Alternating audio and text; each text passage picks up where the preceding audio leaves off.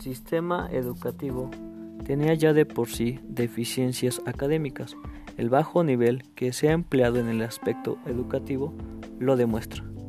A partir de que surgieran los primeros casos del COVID-19, más de 290.5 millones de estudiantes se vieron afectados por el cierre de centros educativos. En lo que llevamos del 2020, ya se ven reflejados los daños colaterales que ha traído consigo la pandemia. Este ha generado incertidumbre en todos los aspectos, en especial en el contexto educativo. Como ya lo he mencionado, el cierre de las escuelas, si bien como consecuencias ha traído el uso de la tecnología, también lo ha tenido para quienes no tienen a su alcance dicho servicio y herramienta por altos índices de pobreza.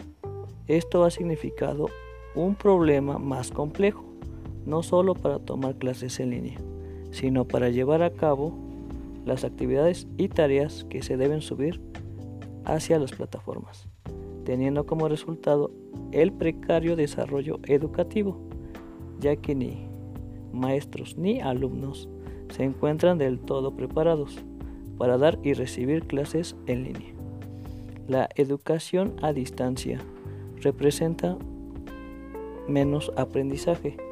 Si anteriormente la educación presencial denotaba un bajo nivel académico, ahora pudiera serlo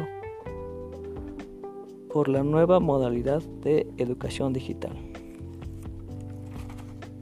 El resultado de lo aprendido se reflejará al término del ciclo escolar.